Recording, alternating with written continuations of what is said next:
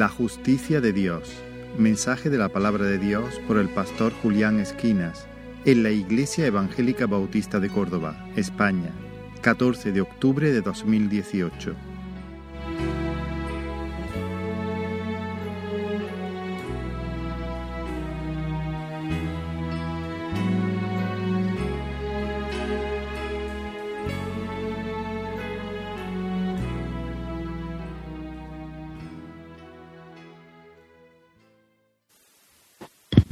El Señor os bendiga, hermanos.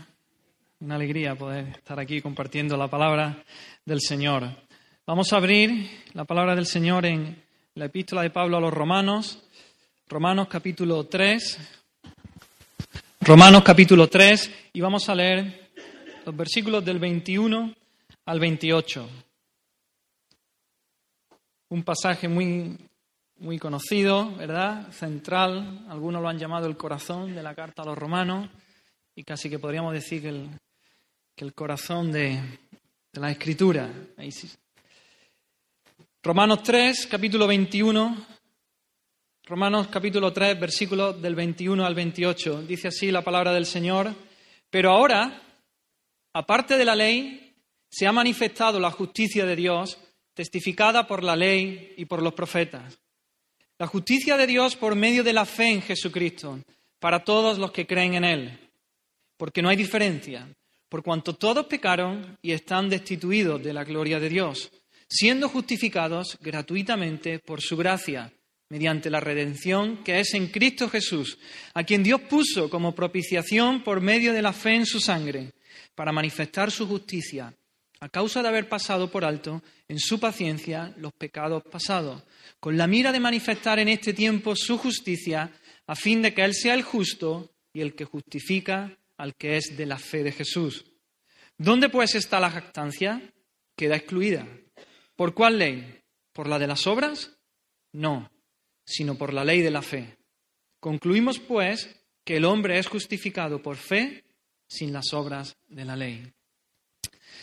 Gracias, Señor, por tu palabra, Señor.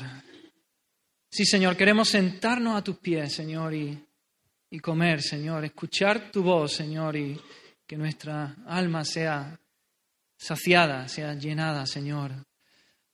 Abre nuestros ojos, Señor, para poder verte glorioso, precioso, Señor. Haznos ver tu gracia, tu hermosura, tu misericordia, Señor, tu amor, tu perdón. Salva en esta mañana, Señor. Queremos por los ojos de la fe, una vez más, Señor, agarrarnos a ti, aferrarnos a ti, a Cristo. Abre nuestros ojos, que podamos ver a Cristo, su cruz allí preciosa, Señor, y una vez más acudir allí, Señor, para el oportuno socorro, para la salvación, Señor. Desnuda tu brazo de poder en esta mañana, Señor, y, y haz estragos en medio del campo enemigo, Señor. Arrebata de las tinieblas a tu luz admirable, Señor. Trae salvación en esta mañana, Señor. Espíritu Santo, lléname, tómame, Jesús, con tu Santo Espíritu y que pueda hablar tu palabra, Señor. Eh, no en mi fuerza, Señor, con tu poder, Señor. En el nombre de Jesús oramos, Señor. Amén. Amén.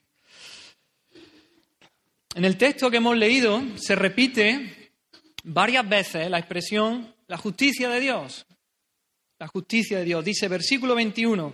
Pero ahora, aparte de la ley, se ha manifestado la justicia de Dios. Versículo 22 dice la justicia de Dios por medio de la fe en Jesucristo. Versículo 25 dice para manifestar su justicia. Versículo 26 dice con la mira de manifestar en este tiempo su justicia. Así que nos preguntamos, ¿cuál es esta justicia de Dios? ¿Qué es esta justicia de Dios? La Biblia una y otra vez, una y otra vez, nos enseña que Dios al justo, al inocente, lo justifica o lo absuelve. Y al impío o al injusto lo condena. Dice en Deuteronomio 25.1, si hubiere pleito entre algunos y acudieren al tribunal para que los jueces lo juzguen, estos absolverán al justo o justificarán al justo y condenarán al culpable. En Éxodo 23, 7 dice, de palabra de mentira te alejarás y no matarás al inocente y justo, porque yo no justificaré al impío. Proverbios 17:15 dice, el que justifica al impío y el que condena al justo, ambos son igualmente abominación a Jehová. En Isaías 5, 22, 23 dice, hay de los que justifican al impío mediante cohecho, es decir, mediante un soborno, y al justo quitan su derecho. Así que la justicia de Dios demanda que al justo se le absuelva, se le justifique y que al, al impío se le condene, al injusto se le condene. Otra verdad que queda claramente establecida en la Biblia es que todos somos pecadores, absolutamente todos, por lo tanto impíos e injustos.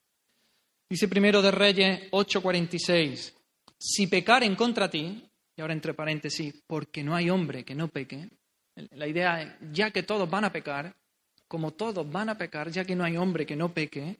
Eclesiastés 7:20 dice, ciertamente no hay hombre justo en la tierra que haga el bien y nunca peque. Romanos 3, del día al 12, aquí Pablo hace, un compendio, una recopilación de varios salmos, dice, como está escrito, no hay justo ni aun uno, no hay quien entienda, no hay quien busque a Dios, todos se desviaron, a una se hicieron inútiles, no hay quien haga lo bueno, no hay ni siquiera uno. Y en nuestro texto que hemos leído, versículo 23, por cuanto todos pecaron y están destituidos de la gloria de Dios.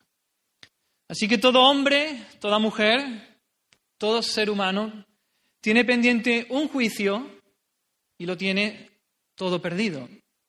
Hemos dicho, Dios es justo, al culpable lo va a condenar y al justo lo asuelve, pero hemos establecido una segunda verdad, que es que la Biblia dice que todos somos pecadores, por lo tanto nos espera un juicio y, ser condenados como culpables. Todo hombre va a ser condenado y, y, declarado culpable. Los hombres no pueden ser aceptados como justos delante de Dios, no pueden ser declarados inocentes porque son incapaces de vivir como Dios quiere. Somos, no estamos capacitados de poder cumplir la ley de Dios, de vivir como Dios quiere, como Dios manda. Así que lo que no se espera es la ira de Dios, esa ira justa, que es su reacción divina e instintiva en contra del pecado. Pero hay una tercera verdad que quiero establecer. Dios castiga al, pecador, justifica al justo, todos somos pecadores, pero hay una tercera verdad que se nos dice en Romanos 4:5 y ahí se nos dice que Dios justifica al impío. Romanos 4, 5.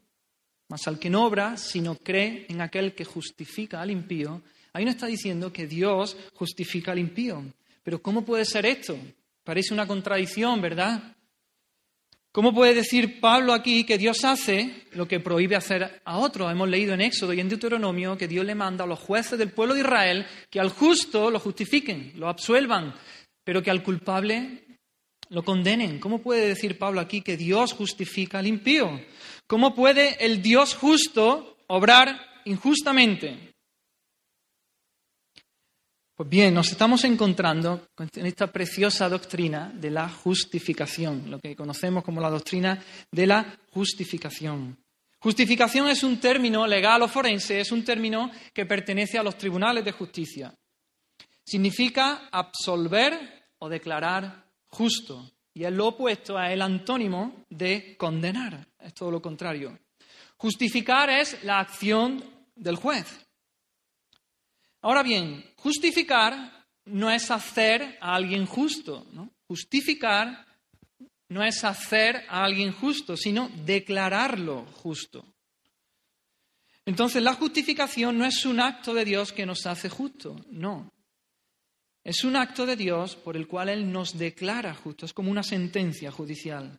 No es un cambio en nuestra naturaleza, no es un cambio en nuestro carácter interior, sino que es un cambio nuestra posición delante de Dios. Así que podemos dar una definición de justificación, podemos decir que es el acto legal instantáneo de parte de Dios mediante el cual Él declara que nuestros pecados están perdonados que ya no estamos sujetos a ningún castigo, que la justicia de Cristo nos pertenece y por eso nos declara justos ante sus ojos. Ahora bien, volvemos a hacernos la pregunta, ¿cómo pueden reconciliarse ambas posturas? ¿Cómo puede Dios justificar? ¿Cómo puede un Dios justo justificar al injusto? ¿Cómo puede explicarse que Dios proceda de esta manera? ¿Cómo es posible que el Dios justo declare justos a los injustos sin comprometer su propia justicia ni pasar por alto la injusticia de los pecadores? ¿Cómo puede Dios justificar al malvado?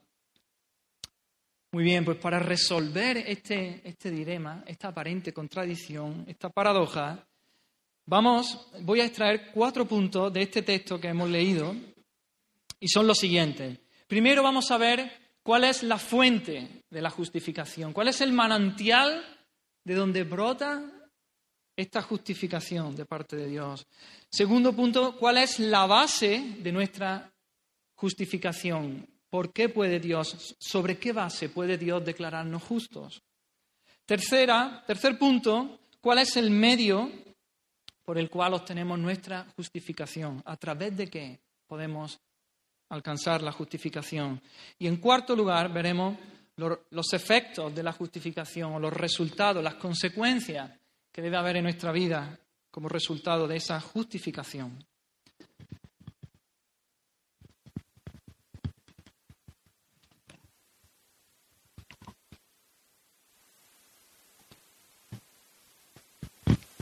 Así que vamos con el primero. ¿Cuál es la fuente de nuestra justificación? Dice el versículo 24, ahí de nuestro texto, siendo justificados gratuitamente por su gracia, por su gracia. La fuente de la justificación es la gracia de Dios. Gracia de Dios, gracia de Dios derramada sobre su pueblo. Esa es la fuente, el manantial del cual brota nuestra justificación. Ya hemos dicho que no hay justo ni a uno, que todos nosotros somos pecadores. También es cierto que no podemos nosotros, por nosotros mismos, declararnos justos. Nosotros no podemos autojustificarnos. Nadie puede hacerse a sí mismo justo. Dice el Salmo 143, versículo 2, no se justificará delante de ti ningún ser humano. Dice el Salmo 130, versículo 3, Jehová, si en los pecados, ¿quién, oh Señor, podrá mantenerse? Job 25.4 dice, ¿cómo, pues, se justificará el hombre para con Dios? ¿Y cómo será limpio el que nace de mujer? Es una pregunta retórica. Es imposible. Y el versículo 20, un versículo antes de nuestro texto, dice que por las obras de la ley ningún ser humano será justificado delante de él. Todos somos pecadores y ninguno de nosotros puede autojustificarse. Nosotros no podemos justificarnos a nosotros mismos. Así que nos preguntamos, ¿quién? ¿Quién puede justificar? Romanos 8:33 dice, ¿quién acusará a los escogidos de Dios? Dios es el que justifica. Dios es el que justifica. ¿Y cómo? ¿Cómo nos justifica? Dios, dice versículo 24, siendo justificados gratuitamente. Me quiero detener un poquito ahí, gratuitamente.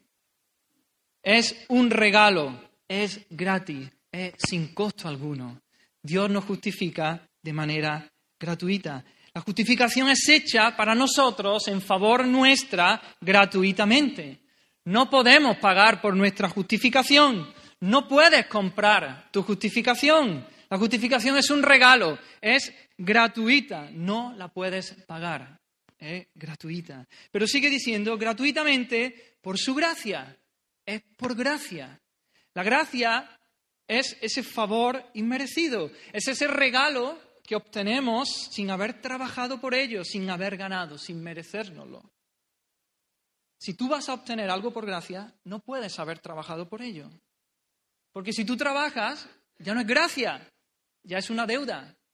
¿No? Cuando, cuando tú trabajas durante un mes entero y tu jefe llega a final de mes y te paga, tú no le dices, gracias, eh, eh, no me lo merezco, pero gracias, porque es por gracia. No, tú te lo mereces. Has trabajado un mes, hay un contrato y tú mereces tu sueldo. Eso no es gracia. Gracia es cuando tú no te lo mereces, pero se te, se te ofrece el regalo. Así que la justificación es gratuita, no puedes pagar por ella y es por gracia, no puedes trabajar, no puedes ganártela, para, no puedes trabajar para obtenerla. Efesios 2, 8, 9 dice, por gracia sois salvos por medio de la fe. Y esto no, y esto no es de vosotros, sino pues es don de Dios, no por obras, para que nadie se gloríe.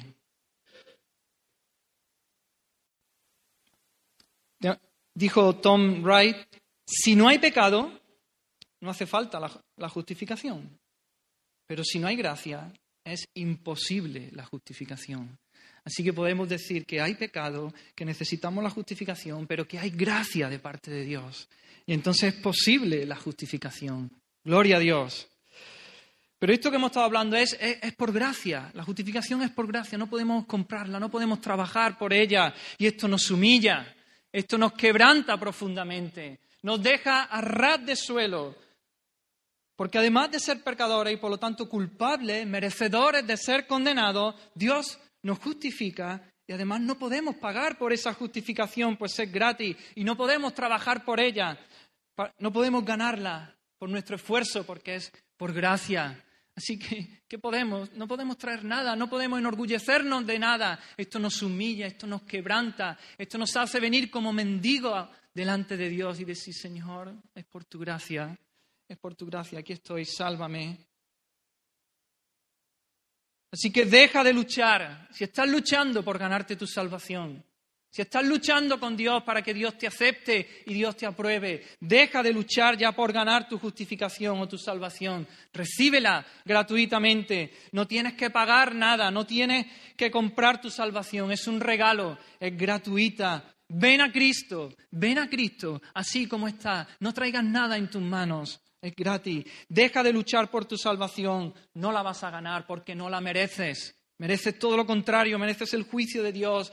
Deja de trabajar por tu salvación. Deja de hacer buenas obras ya para que Dios te salve. Basta. Recíbela por gracia. No hay nada que puedas hacer para ganar tu salvación. Ven a Cristo. Solo ven. Ven a Cristo. Deja de luchar ya por tu salvación. Es por gracia. Es por gracia. Ahora eso sí, ven arrepentido, ven humillado, ven llorando tu pecado, ven reconociendo que eres pecador, que no mereces ser salvo, que no mereces ser justificado. Reconoce que mereces el justo juicio de Dios, que mereces la ira de Dios sobre tu vida. Reconoce que no puedes salvarte a ti mismo, que no puedes autojustificarte. Ven arrepentido. Recibe gratuitamente, por gracia, la salvación del Señor. Así que ya hemos contestado a la, pregunta, a la primera, ¿cuál es la fuente de nuestra justificación? Y es gracia, gracia de Dios. Cuando decimos somos justificados por su gracia, estamos hablando de la fuente de nuestra justificación, pero no estamos diciendo nada acerca de la base de la justicia de la misma, de esa justificación.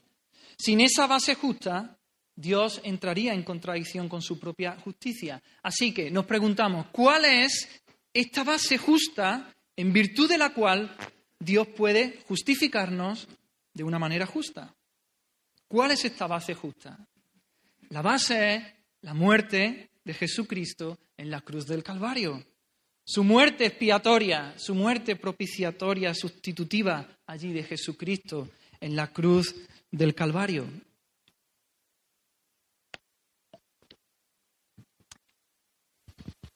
Dice los versículos 24 y 25 de nuestro texto, siendo justificados gratuitamente por su gracia, mediante la redención que es en Cristo Jesús, a quien Dios puso como propiciación por medio de la fe en su sangre. Está hablando de la muerte de Jesucristo en la cruz. Su muerte es la base justa por la cual Dios puede declararnos justos sin, sin violar su justicia, sin quebrantar su justicia.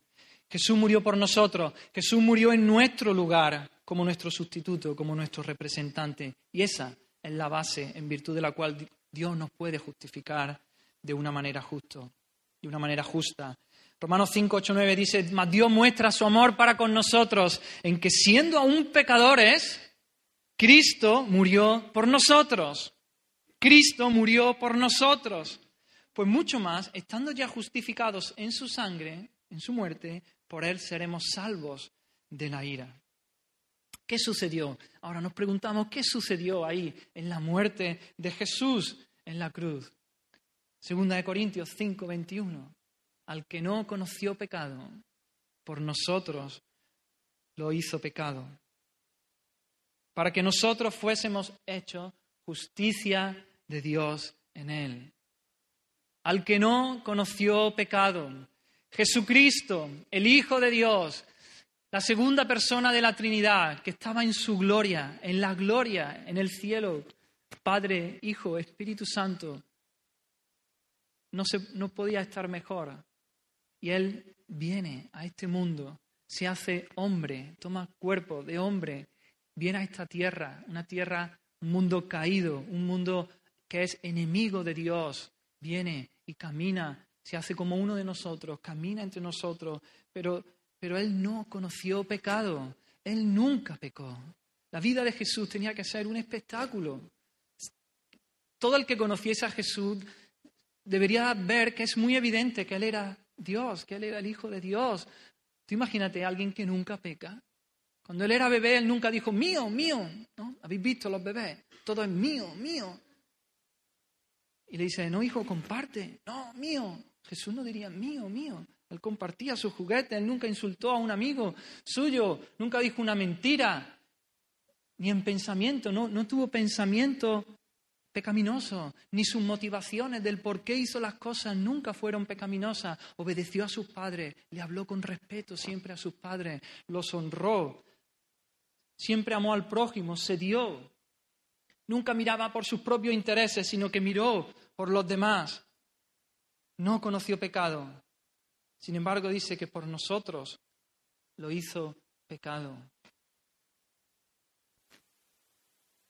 Dios cargó todos nuestros pecados, los puso sobre los hombros de Jesús, el que no conoció pecado.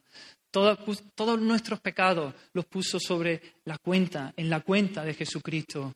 Y allí Jesucristo, cargando con nuestros pecados, fue golpeado, azotado, pusieron su, la corona de espinas, abofeteado, escupido, finalmente clavado en el madero, levantado allí en aquella cruz, desangrándose, el que nunca había pecado, el que nunca hizo nada malo, pero recibiendo el castigo que tus pecados y mis pecados merecían, allí clavado en esa cruz, sufriendo nuestro castigo, el que nosotros merecíamos, por nosotros lo hizo pecado. Esa es la parte, aparte, digamos, el aspecto negativo de, de nuestra justificación. Pero hay más. Hay un aspecto positivo, dice, para que nosotros fuésemos hechos justicia de Dios en Él. Toda esa, toda esa vida, esos 33 años, Jesús viviendo una vida perfecta, cumpliendo siempre la ley de Dios, viviendo siempre de acuerdo con la ley de Dios. Él fue él fue ganando, acumulando justicia, que Él ahora la pone sobre nosotros. Esto es maravilloso. Muy importante la vida de Jesús. Normalmente nos centramos en su muerte. Él murió en nuestro lugar, Él cargó con nuestros pecados, pero tan importante como su muerte es su vida perfecta, su vida sin pecado, porque esa vida perfecta, esa justicia, Dios la pone en la cuenta de sus hijos, de su pueblo. Si ahora cuando Dios nos mira, aquellos que hemos acudido a Cristo y hemos venido a Él, Dios nos mira y, ve la justicia de Cristo puesta a nuestra cuenta. Maravilloso, hermano. No solamente nos ve sin pecado, no solamente nuestro pecado ha sido puesto sobre los hombros de Jesús y nos quedamos a cero, no. Además, Él pone su justicia, la justicia de Cristo sobre nosotros. Muchas buenas obras sobre, sobre a nuestra cuenta. Gloria a Dios. Esto es maravilloso para que nosotros fuésemos hechos justicia de Dios en él. Otro texto, Gálatas 3, 13 y 14, dice que Cristo nos redimió de la maldición de la ley, hecho por nosotros maldición, para que en Cristo Jesús la bendición de Abraham alcanzase a los gentiles, a fin de que por la fe recibiésemos la promesa del Espíritu. Hay, hay una maldición, la maldición de la ley, porque no hay ningún hombre que pueda cumplir de manera perfecta la ley, ni de manera perfecta ni todo el tiempo. No podemos vivir conforme Dios quiere. Y entonces, la ley decía, el que no hiciera estas cosas, morirá. el que no hace, el que no cumple la ley debe morir. Y esa sentencia, esa maldición pende encima de nuestras cabezas. Sin embargo, aquí dice, Cristo nos redimió de esa maldición de la ley. Cristo, quitó esa maldición. ¿Por qué? Porque Él fue hecho por nosotros maldición. esa maldición que pendía sobre nuestras cabezas, Él la, tomó sobre sí y por eso murió allí en, cruz, allí en aquella cruz y recibió el justo castigo que, nosotros, que nuestros pecados merecían, para que la bendición de Abraham, la bendición que Dios prometió a Abraham, pudiese, pudiese caer sobre nosotros, pudiese ser puesta a nuestra cuenta. Así que hemos visto en, estos dos versículos que cuando estamos unidos a Cristo se produce este misterioso intercambio. Él llevó nuestra maldición a fin de que nosotros recibiéramos su bendición. Él fue hecho pecado con nuestro pecado a fin de que nosotros pudiéramos ser justificados con su justicia. Oh, glorioso intercambio, glorioso intercambio, gloria a Dios. Ahora bien, una cosa más que quiero añadir.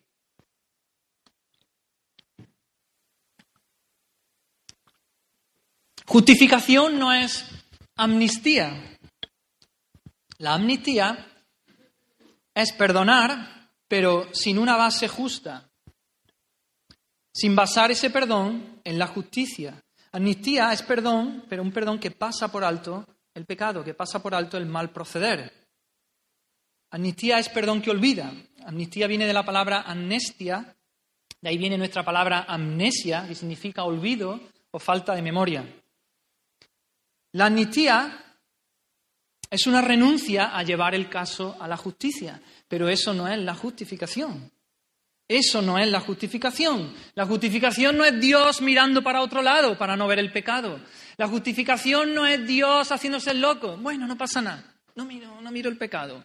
La justificación no es Dios barriendo el pecado debajo de la alfombra para que no se vea, no. La justificación es Dios ejecutando el castigo que nosotros merecíamos sobre su Hijo, sobre Jesucristo allí en la cruz del Calvario. La justificación es Dios dando el pago que nuestros pecados merecían sobre el cuerpo de Jesucristo. La justificación es Dios haciendo justicia en Cristo en la cruz del Calvario. El pecado allí recibió su justo castigo. No se esconde debajo de la alfombra, sino que el pecado es castigado. Así que justificación no es amnistía. La justificación es un acto de justicia. Es la gracia de Dios obrando ante la justicia. De ahí la muerte de Jesús en la cruz. Así que en la justificación Dios revela su justicia. En la justificación Dios revela su justicia, Dios exhibe su justicia, Dios la proclama a los cuatro vientos, su justicia. Y es por eso que Dios puede justificar al impío en base al sacrificio sustitutivo de Cristo en la cruz, para que Él sea el justo y el que justifica al que es de la fe de Jesús. Dice nuestro texto ahí, ¿no? Que, parece que en el tiempo pasado parecía que, el, pecado no, no, se salía con la suya, no era castigado. Pero en la, en la cruz del Calvario, allí todo pecado fue, fue castigado. En el Evangelio la justicia de Dios se revela por fe y para fe. Dice en Romanos 1, 17.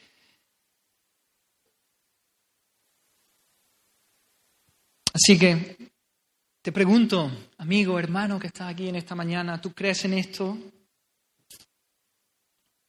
¿Crees que eres pecador? ¿Crees que mereces el juicio de Dios, el castigo de Dios sobre ti?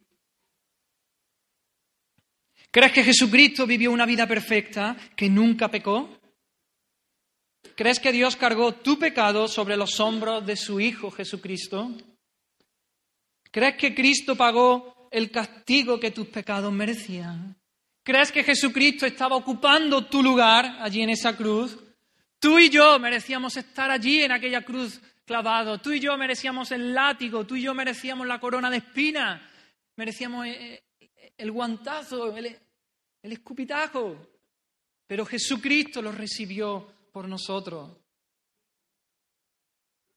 ¿Crees que Jesucristo clavado allí en aquella cruz en el monte Calvario fue tu sustituto? Oh amigo, hermano, ven a Cristo, ven a Cristo. Él fue nuestro representante, Él fue nuestro sustituto perfecto.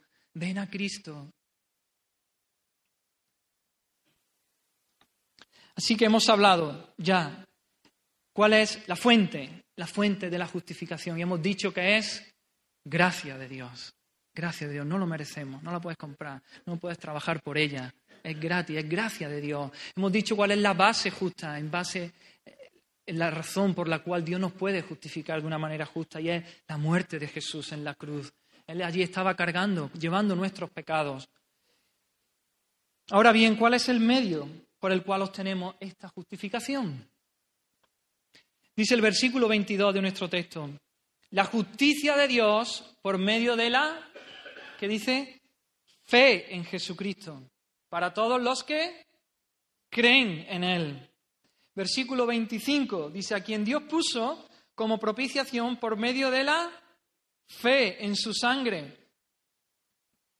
Versículo 26 dice, el que justifica al que es de la fe de Jesús. Versículo 28, concluimos pues que el hombre es justificado por fe, sin las obras de la ley. Romanos 5.1 dice, justificados pues por la fe tenemos paz para con Dios por medio de nuestro Señor Jesucristo.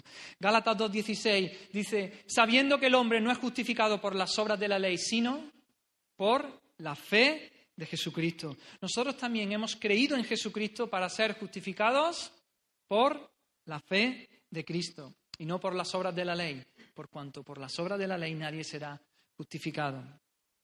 Y Filipenses 3.9 dice, no teniendo mi propia justicia, que es por la ley, sino la que es por la fe de Cristo. La justicia que es de Dios, otra vez dice, por la fe.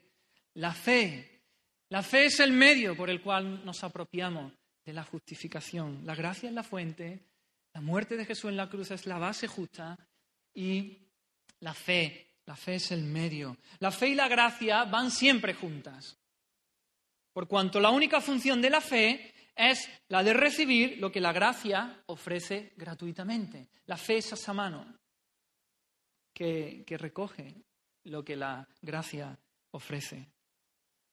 La gracia de Dios es la fuente, la sangre de Cristo es la base de nuestra justificación y la fe es el medio por el cual somos justificados.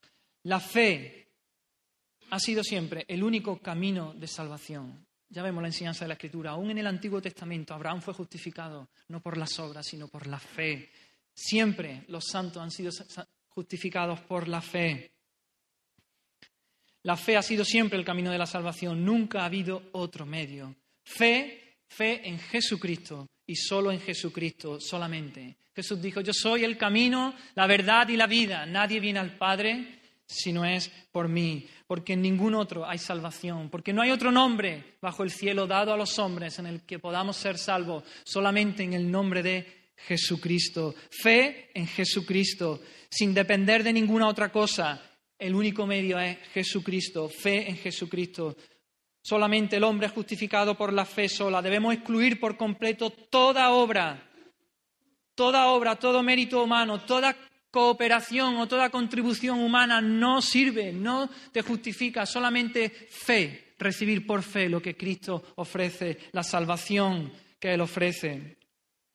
Ahora bien, hemos dicho, fe es el medio, fe, no fe por la fe en sí mismo, sino fe en Cristo, fe en su muerte expiatoria en la cruz, fe en su persona y en su obra en la cruz del Calvario. Pero existe también una fe falsa. Vemos a lo largo del ministerio de Jesús que multitudes iban detrás de él, multitudes escuchaban sus enseñanzas, multitudes decían que creían en él, pero, pero no todos eran verdaderos creyentes, no todos tenían una fe auténtica, una fe verdadera, una fe que, que salva. Así que debemos, debemos examinar cuál es la fe auténtica. Una fe falsa puede ser una fe puesta en las buenas obras. Ya hemos hablado un poco de esto. Hacer muchas cosas buenas para conseguir la salvación no te va a salvar. Deja ya de hacer buenas obras para conseguir tu salvación. Una fe falsa puede ser una fe puesta en ritos, en la oración, en el ayuno, en la lectura de la palabra, en, venir a la iglesia, Eso son cosas buenas, pero eso no te va a salvar. Porque ores mucho, porque ores todos los días un montón de horas, no te va a salvar, no vas a convencer a Dios para que te salve. Por mucho que ayune, aunque ayune muchos días al mes o muchos días a la semana, no vas a convencer a Dios para que te salve. Por mucho que ayunes, no te vas a salvar. Por mucho que leas la Biblia o que estudies la Biblia, no te vas a salvar. El estudio, la oración, el ayuno no salva. Jesucristo salva ni porque vengas a la iglesia los viernes, los domingos y al, campo y a todo, eso no te va a salvar. Cristo solamente es el que te va a salvar. una fe falsa puede ser una fe puesta en una experiencia religiosa. Yo un día tuve una experiencia, sentí al Señor y me emocioné, se me puso el vello de punta y entonces yo siempre, siempre acudo a esa experiencia y creo que, que por esa experiencia yo ya voy a ser salvo. Eso no te va a salvar. Son buenas las experiencias, son buenas las emociones. Dios nos ha hecho seres emocionales. Dios nos ha dado sentimientos para que nos gocemos, para que Él siente también. Dios siente y nos ha hecho así a su imagen. Es bueno, pero no confíes en eso para tu salvación. No es bueno basar nuestra salvación en esa experiencia o en esas emociones. Cristo, Cristo, solo Cristo. Cuando tú no sientas que eres salvo, acude a Cristo. Cuando sí sientes que eres salvo y está, acude a Cristo. Cristo es el único que salva. Échate sobre Él y no confíes en nada más. Una fe falsa puede ser una fe puesta en un sistema religioso. Fe en el cristianismo evangélico. No te vas a salvar por ser cristiano evangélico. Fe en los bautistas o en los calvinistas o en los arminianos. No, ningún sistema religioso te va a salvar. Solo Cristo salva. Ninguna denominación te va a salvar. Ven a Cristo, solo Cristo. Cristo es el que salva. Una fe falsa puede ser una fe puesta en nuestra propia bondad individual. Una vez más te digo, por muy bueno que seas, no das la talla delante de Dios. No das la talla delante de Dios por muy bueno que seas. Por muchas buenas obras que hagas, no llegas al nivel que Dios exige. No puedes. Deja de intentarlo. No pongas tu fe en tu propia bondad. Fe en Cristo y solo en Cristo. Una fe falsa puede ser una fe puesta en la fe. Tener mucha fe en la fe, en que tengo mucha fe y entonces eso me va a salvar. Qué enrevesado es el corazón humano, ¿verdad? Pero así somos. Tener fe en la fe no te va a salvar.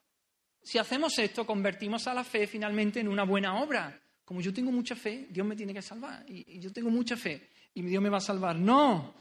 Lo importante no es tener fe, tengas mucha o poca, sino tener, tener fe en la fe no sirve para nada. Lo importante es en quién pones tu fe. Tengas mucha o tengas poca, aférrate a Cristo. Ten fe en Cristo, en su persona y en su sacrificio allí en la cruz del Calvario. Solo Cristo salva. Alguien dijo, Dios justifica a la persona que cree, pero no porque su creer sea digno, sino porque aquel en quien cree es digno. Tu creer, tu fe no es digna, pero donde tú pones tu fe, si la pones en Cristo, Él es el digno. Y esa fe es la que salva, una fe puesta en Cristo y solo en Cristo. Aleluya, gloria a Dios. La Escritura nunca dicen que nuestra fe tenga méritos delante de Dios. La fe nos es dada también, es don de Dios. Estamos muertos en nuestro delito y pecado. El Señor nos da vida, nos da la fe y nos salva. Nunca nuestra fe nos ganará por sí misma el favor de Dios. La Escritura enseña que somos justificados por medio de la fe, pero la fe es el instrumento por medio del cual nos es dada la justificación. Pero no es una actividad que gane méritos o que gane el favor de Dios si somos justificados es solo por los méritos y por la obra de Cristo. Solo Cristo. Solo por fe, solo fe en Cristo. Y esto, esto una vez más nos humilla tanto. Esto más, esto una vez más nos deja a ras de suelo, nos quita toda vanagloria, todo orgullo. Versículo 27 de nuestro texto dice, ¿dónde está la jactancia? Queda excluida. ¿Por cuál ley? ¿Por la de las obras? No, sino por la ley de la fe, por la ley de la fe. Tengo una cita aquí de, de. Dice, este dicho, que seamos justificados por la fe sola, gratuitamente y sin obras, se expresa con el fin de eliminar todo mérito de nuestras obras, como incapaces de merecer nuestra justificación a manos de Dios y por ello atribuir todo el mérito y el merecimiento de nuestra justificación a Cristo solo y a su muy precioso derramamiento de sangre. Y este modo de expresión, de expresión utilizamos al humillarnos ante Dios y con el objeto de dar toda la gloria a nuestro Salvador Jesucristo, quien es el más digno de tenerla. A Dios sea la gloria y solo a Dios. La fe es una actitud del corazón que es completamente lo opuesto a confiar en nosotros mismos. Cuando vamos a Dios en fe, tenemos que decir, me rindo, Señor. Ya no voy a depender de mí mismo, ni de mis buenas obras. Sé que no puedo arreglar las cosas con Dios por, por mí mismo. Por tanto, Señor Jesús, en ti confío y dependo por completo de ti para que me des esa posición de justo delante de Dios. De esta manera, la fe es exactamente lo opuesto a confiar en nosotros mismos y, por lo tanto, es la actitud que lleva a la salvación, porque no depende para nada de los méritos propios, sino de la dádiva, del regalo divino, de la gracia de Dios. Así que, ¿en qué estás confiando para tu salvación? ¿En quién estás confiando? Cree en el Señor Jesucristo. Solo Jesucristo salva. Deja de creer que haciendo buenas obras te vas a salvar. Deja de creer que orando más te vas a salvar, o ayunando más, o leyendo más la Biblia, o viniendo más a la iglesia. Basta. Solo Cristo salva. Cree en el Señor Jesucristo, pon tu fe en Él y solo en Él y en nada que tú puedas hacer. Deja de creer que por ser cristiano evangélico te vas a salvar. Deja de creer que eres una buena persona. No lo eres. Delante de Dios no das la talla, no llegas. Delante de Dios tu bondad no llega al nivel que Dios exige, deja de intentarlo. Todas tus buenas obras vienen manchadas ya por el pecado.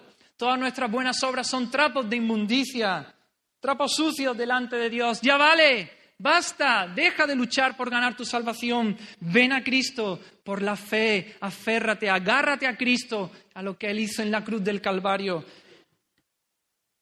Solo Cristo salva, solo Él es nuestra salvación. Así que hemos visto la fuente de nuestra salvación, de nuestra justificación. ¿Cuál es la fuente de nuestra justificación? Y hemos visto que es la gracia de Dios, gracia de Dios.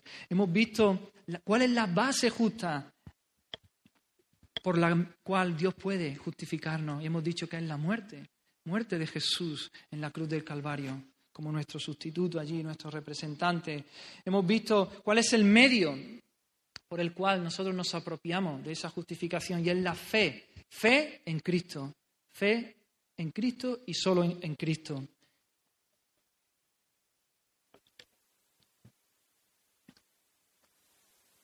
Y por último, en cuarto lugar, vamos a ver los efectos de nuestra justificación. ¿Cuáles son las consecuencias de nuestra justificación?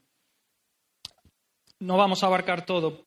Pretendo decir algunas cosas, pero por supuesto, no pretendo agotar el tema aquí. Dice Gálatas 2.17 que somos justificados en Cristo. Dice Romanos 8.1, ahora pues ninguna condenación hay para los que están en Cristo Jesús. Así que una de las consecuencias de nuestra justificación es que ahora estamos en Cristo, estamos unidos a Cristo. Cuando Dios nos mira, nos ve, nos ve en Cristo, estamos unidos a Él. Otra consecuencia de, nuestra justificación es que somos hechos hijos de Dios, somos miembros de la familia de la fe, somos declarados hijos de Dios, verdaderos descendientes espirituales de Abraham. Ya no hay ninguna barrera racial, social ni, ni de sexo, todos somos hijos de Dios. Dice Gálatas 3, 26, 29, todos sois hijos de Dios por la fe en Cristo Jesús. Porque todos los que habéis sido bautizados en Cristo, de Cristo estáis revestidos. Ya no hay judío ni griego, no hay esclavo ni libre, no hay varón ni mujer, porque todos vosotros sois uno en Cristo Jesús. Y si vosotros sois de Cristo, ciertamente el linaje de Abraham sois y herederos según la promesa. Así que hemos sido unidos a Cristo, hemos sido adoptados por Cristo, somos hijos de Dios. Otra, otra consecuencia de nuestra justificación es que somos, somos un pueblo, ahora sí, celoso de buenas obras.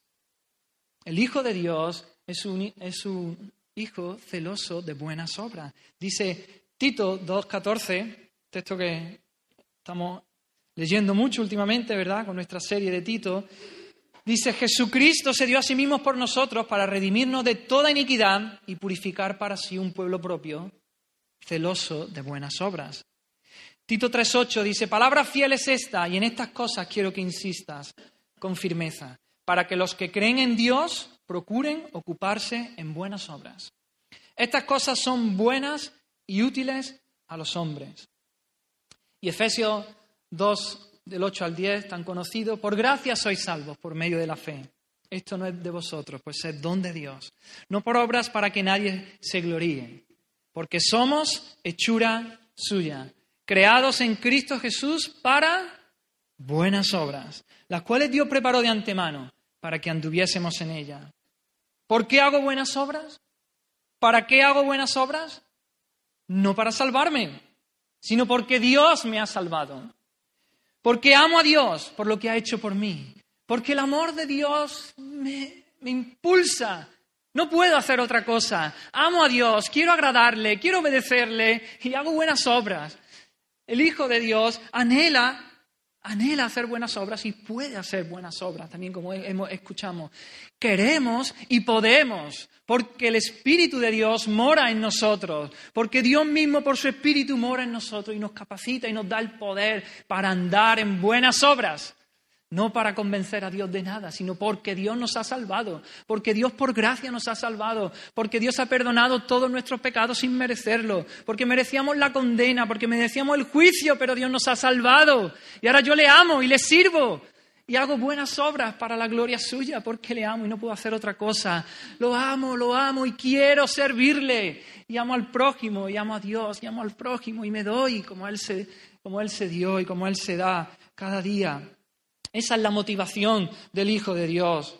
Por eso es que no existe ningún conflicto ¿no? entre Pablo y Santiago. Algunos ven ahí Pablo está diciendo que no vas a poder salvarte por, las buenas obras, pero Santiago te está diciendo que si eres salvo, tienes que hacer buenas obras.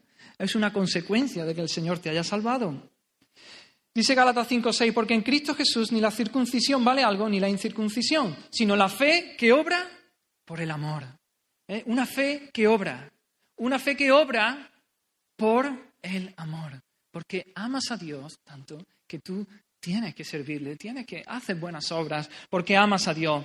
Primera de Tesalonicenses 1, 2 y 3 dice, dice Pablo, damos siempre gracias a Dios por todos vosotros, haciendo memoria de vosotros en nuestras oraciones, acordándonos sin cesar delante del Dios y Padre nuestro, dice, de la obra de vuestra fe, la obra de vuestra fe, del trabajo de vuestro amor de la obra de vuestra fe, del trabajo de vuestro amor y de vuestra constancia en la esperanza en nuestro Señor Jesucristo. La fe sin obra está muerta, dice Santiago. Y, Santiago dice algo más, que es el hombre justificado por las obras y no solamente por la fe. En el sentido ese, que la fe, las obras son una consecuencia natural, evidente, de que el Señor nos ha salvado. Así que hemos dicho la justificación nos une a Cristo, estamos en Cristo, nos adopta en su familia, somos hechos hijos de Dios, el Hijo de Dios, el pueblo de Dios es celoso de buenas obras por amor a Cristo, no para salvar, no para salvarme, no para convencer a Dios, sino por amor a Dios hace buenas obras y otra, otra consecuencia de la justificación es lo que conocemos como santificación, ¿no? es ir creciendo en una conformidad cada vez mayor a Cristo. El Hijo de Dios, el que ha sido justificado, está cada día más pareciéndome, pareciéndose a Jesucristo. El Hijo de Dios tiene que crecer en santidad. El que ha sido justificado es manso y humilde como Cristo. El que ha sido justificado crece en amor a Dios y en amor al prójimo. Una vida, el que ha sido justificado, se da como Dios se dio, se da a los demás, se da en servicio. Cuando tú mires atrás en tu vida, tú vas a ver que no eres el mismo de antes, que no eres lo que eras, que has crecido en santidad, que tu carácter ha cambiado, que cada día te vas pareciendo más a Cristo. No diga, no, yo, mi carácter, eso no se puede cambiar, eso es imposible. No, acude a Cristo. Coge la palabra, las promesas de Dios y dice, Señor, esto lo quiero ver en mi vida. Cámbiame, santifícame, moldéame. No eres lo que quisieras ser. Queremos ser más como Cristo. Anhelamos ser más como Cristo. Queremos seguir creciendo en santidad. Pero también, sin duda, si miramos atrás, no somos lo que éramos. Hemos visto que hemos ido creciendo. nuestra vida se debe caracterizar por una conformidad creciente cada vez mayor a Cristo. En la justificación Dios imputa la justicia perfecta de Cristo a la cuenta del creyente y luego declara a la persona redimida como plenamente justa. Decíamos antes que la justificación no nos hacía justo, ¿os acordáis? Decíamos, la justificación no nos hace justo, es una declaración externa. La justificación no cambia nuestra naturaleza, pero ahora sí afirmamos que como consecuencia de nuestra justificación tenemos nuestra santificación. En el momento en que Dios te justifica, comienza un proceso creciente, continuo, imparable de santificación. Comienza ese proceso en el cual vamos creciendo en santidad, vamos creciendo en conformidad a Cristo. Debemos distinguir ambas cosas, debemos distinguir lo que es justificación de santificación, pero aunque las debemos distinguir, no debemos separarlas. No podemos separarlas. Dios no justifica al que no santifica. Dios no justifica al que no santifica. Así que examinemos nuestras vidas. Examina tu fe. ¿Hay fruto en tu vida? ¿Hay esas buenas obras en tu vida consecuencia de que Dios te ha salvado? No buenas obras para ganarte el favor de Dios, sino buenas obras, consecuencia de que Dios te ha salvado por amor. Buenas obras como expresión del amor que sientes hacia Dios por haberte salvado. ¿Estás creciendo en santidad? Tu vida se va pareciendo cada vez más a Cristo. Eres manso, eres humilde. Ama, ¿estás creciendo tu amor a Dios cada día? ¿Está creciendo tu amor al prójimo, a tus hermanos, a los perdidos? ¿Estás sirviendo a los demás? ¿Te estás dando como Cristo se dio? Cristo no miró su gloria, su quién era, Él se dio, Él se dio. Deja ya de creerte alguien, da, da, da sin esperar recibir a cambio. Sirve a los hermanos, sirve al prójimo. Deja de mirarte el ombligo, sirve a los demás, da tu vida. Si echas una mirada atrás en tu vida, ves que no eres lo que eras, que has crecido en santidad. Y si echas una mirada hacia adelante, ¿anhelas ser más como Cristo? No, o estás conforme, yo estoy bien, así estoy bien. No, el Hijo de Dios ve todavía los restos de pecado en su vida, ve sus imperfecciones y dice, quiero ser más como Cristo. Señor, ven ya, ven ya, quiero estar en tu presencia, libre del pecado.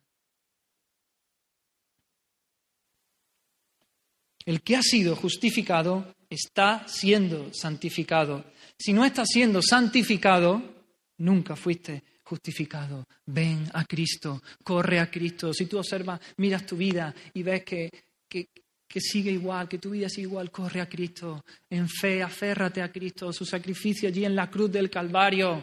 Clama para que el Señor te salve, el Señor te transforme, el Señor te cambie, te dé un nuevo corazón.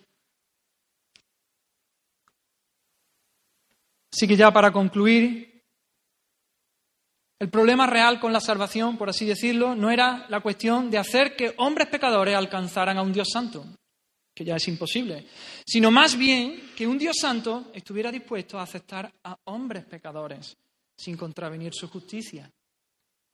Fue únicamente por medio de la cruz que Dios pudo proveer una redención completamente justa para los hombres pecadores. Pero de una importancia inmensamente mayor era que la cruz demuestra para siempre que Dios tiene a la vez justicia suprema y gracia suprema. Dice el Salmo 85.10, este versículo precioso, la misericordia y la verdad se encontraron, la justicia y la paz se besaron. ¿Dónde se encontraron la misericordia y la verdad? ¿Dónde se besaron la justicia y la paz? Allí hace dos mil años, en la cruz del Calvario. Ese Dios lleno de amor, de misericordia, queriendo salvar a pecadores, pero esa, esa verdad que dice que el pecador debe morir. ¿Cómo?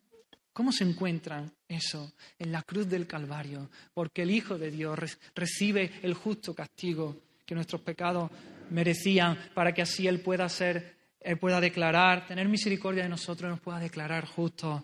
Esa justicia de Dios que declaraba que el pecador debe morir, sin embargo, esa paz que viene de haber sido perdonados, reconciliados con Dios. Y allí Dios puede darnos ese beso por Jesucristo. Así que Cristo murió para que el mundo viera que ni la santidad ni la justicia de Dios han quedado abrogadas. Dios tiene integridad perfecta y absoluta. La cruz fue la vindicación definitiva de la justicia y la rectitud de Dios. El más incomprensible de todos los misterios espirituales es el, de un Dios santo y justo que provee redención para hombres pecadores y que en ese acto de gracia no viola ningún atributo de su naturaleza, sino que trae gloria suprema a Él mismo un último llamado, una última aplicación. Debido a la justicia de Dios, ningún pecado quedará jamás sin ser castigado. Dios es justo, todo pecado va a ser castigado. Pero debido a su gracia, ningún pecado está más allá del alcance de su perdón. No diga, esto, el Señor no me puede perdonar esto. No hay ningún pecado que esté más allá del alcance de su gracia, de su perdón. Pero sí Dios va a castigar todo pecado. Por lo tanto, todo pecado va a ser castigado, ya sea por el pecador mismo, con la muerte y el castigo eterno en el infierno, o ya fue castigado en la persona de Cristo con su muerte en la cruz, en favor de aquellos que acuden a Él por la fe. Así que te pregunto, en esta mañana. ¿Quién va a pagar por tus pecados? ¿Quién va a pagar por tus pecados? ¿Tú mismo en una eternidad en el infierno? ¿O Jesucristo allí en la cruz del Calvario? Vamos, vamos a orar. Oh Señor, gracias por esa salvación que tú has provisto, Señor. Gracias por tu muerte en la cruz del Calvario porque eres un Dios lleno de gracia, de, bondad, de amor por tu, por tu pueblo, Señor. Gracias por ese sacrificio en la cruz del Calvario, Señor. Oh Señor, abre nuestros ojos para que podamos ver, verte, ver a Cristo en la cruz, cargando con nuestro pecado.